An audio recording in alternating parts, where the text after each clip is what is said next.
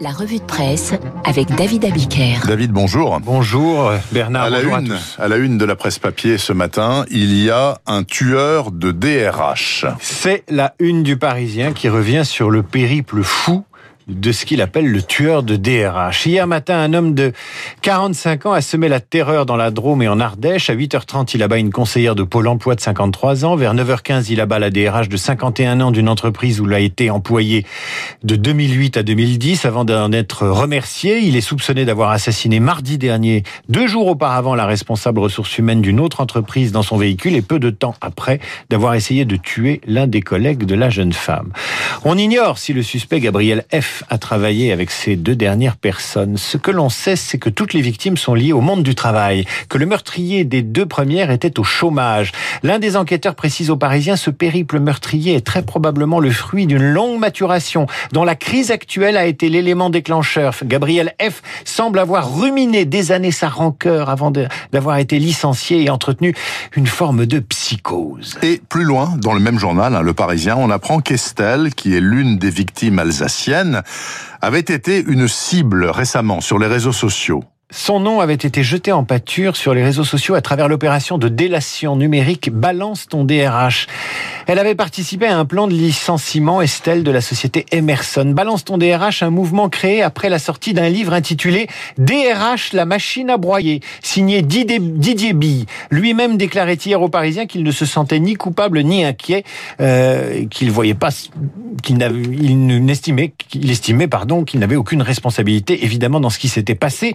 Aucun lien, bien sûr, entre ces assassinats et la critique opposable au licenciement. Mais tout de même, un climat propice qui, depuis quelques années, avait fait de la fonction ressources humaines la tête de turc de certains excités ou de certains économistes en mal de sensations fortes. On se souvient des images de la chemise arrachée du DRH d'Air France en 2015, oui. en marge d'un comité central d'entreprise. On se souvient moins de l'éditorial haineux de l'économiste Frédéric Lordon intitulé Vivre et penser comme un DRH sur le site du Monde diplomatique en septembre 2017 ou encore de la chasse au DRH, évidemment symbolique, évidemment symbolique, lancé en marge d'un rassemblement de DRH, chasse symbolique et potache, lancé par des syndicats proches de la gauche radicale. Évidemment, ces discours radicaux et démagogiques n'ont pas inspiré les meurtres d'hier, mais disons qu'ils n'ont pas non plus amélioré l'image d'une fonction déjà très décriée. Et pendant ce temps-là, les nouveaux fleurons du capitalisme américain se portent comme un charme. Pendant qu'en une de challenge, Bruno Le Maire fait surgir l'argent magique avec une baguette magique, la dette, encore la dette. Les échos font la une sur les nouvelles machines à cash de l'empire américain.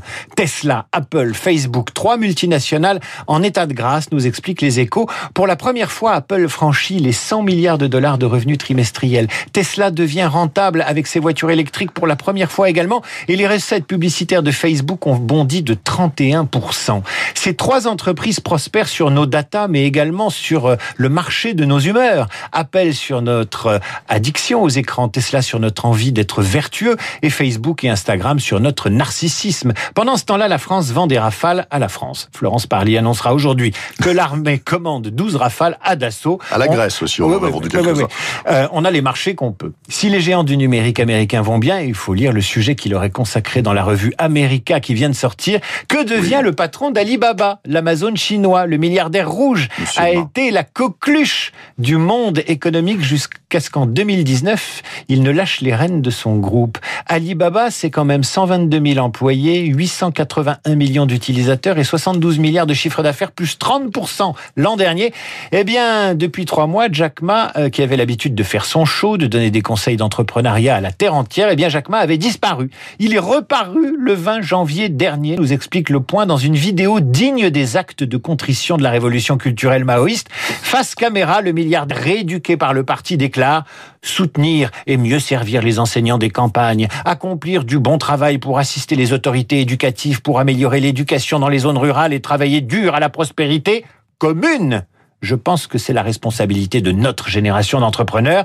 Si ça, c'est pas une reprise en main par le parti, Ah je ne bah sais bon, pas oui. ce que c'est qu'une reprise en main par le parti. Sauf que Jack Ma n'a pas présenté d'excuses, comme le veut la tradition, quand chez les communistes, on veut faire rentrer une tête qui dépasse. Ça veut dire en clair que Jack Ma n'est pas fini. C'est en tout cas ce que les marchés de la bourse de Hong Kong ont compris. L'épopée incroyable et le mystère Jack Ma, c'est à lire dans le point, de même que les secrets du retour de Jean-Marie Messier, ancien patron messianique de Vivendi Universal, sont à lire dans le supplément week-end des échos. Alors, il y a ces hommes d'affaires insubmersibles et qui refont surface, et puis il y a euh, le passé des reconstituteurs.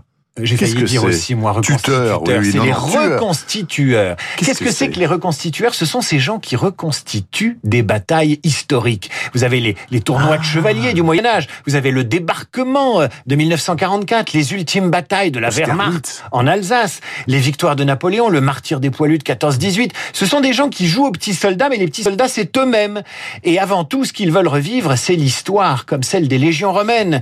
Ils sont à la une d'un magazine assez passionnant qui s'appelle Sphère. C'est un gros magazine qui s'intéresse, c'est un MOOC exactement, un gros magazine qui s'intéresse aux communautés. Les communautés, ce sont des groupes qui sont pas toujours dans nos radars à nous, les médias, des groupes qui se rassemblent via Internet et via surtout des passions communes. Alors dans ces numéros 1 à 4, Sphère s'est intéressé à la communauté des pèlerins, à celle des plongeurs sous-marins.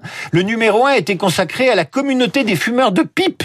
Et donc aujourd'hui, ces gens qui s'habillent en Napoléon, en GI ou en légionnaire romain font revivre l'histoire. Une autre façon de revivre l'histoire, les histoires et de se raconter des histoires, c'est peut-être de lire et d'écouter le ministre de l'économie et des finances, Bruno Le Maire, qui il y a quelques jours, devant un parterre de journalistes, faisait un éloge inattendu de la lecture, 600 000 vues déjà sur Internet. Lisez. La lecture est un immense plaisir. Lisez. Arrachez-vous aux écrans. Les écrans vous dévorent, la lecture vous nourrit. Les écrans vous vident, les livres vous remplissent. C'est toute la différence. La littérature est une arme de liberté et les écrans peuvent devenir des instruments d'asservissement.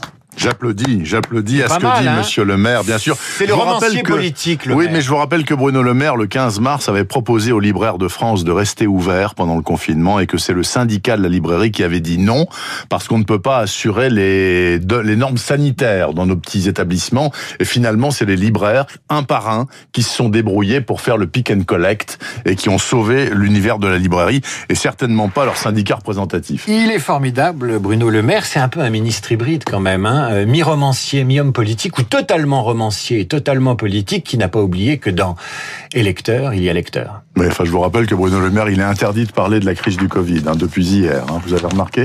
Il n'y a plus que le ministre de la Santé, le Premier ministre, et puis je sais plus quel troisième, mais en tout cas, Bruno Le Maire n'est plus dans le coup. Merci beaucoup, en tout cas. euh, C'était Abiker, David Abiker pour la revue de presse. Il est 8h39, il sera là lundi, bien sûr, dans la matinale de Guillaume Durand, que la sortie de Bruno Le Maire a dû ravir, s'il nous j'imagine. Bienvenue si vous ouvrez un œil tardif. Vous êtes sur Radio Classique avec les deux esprits libres de ce.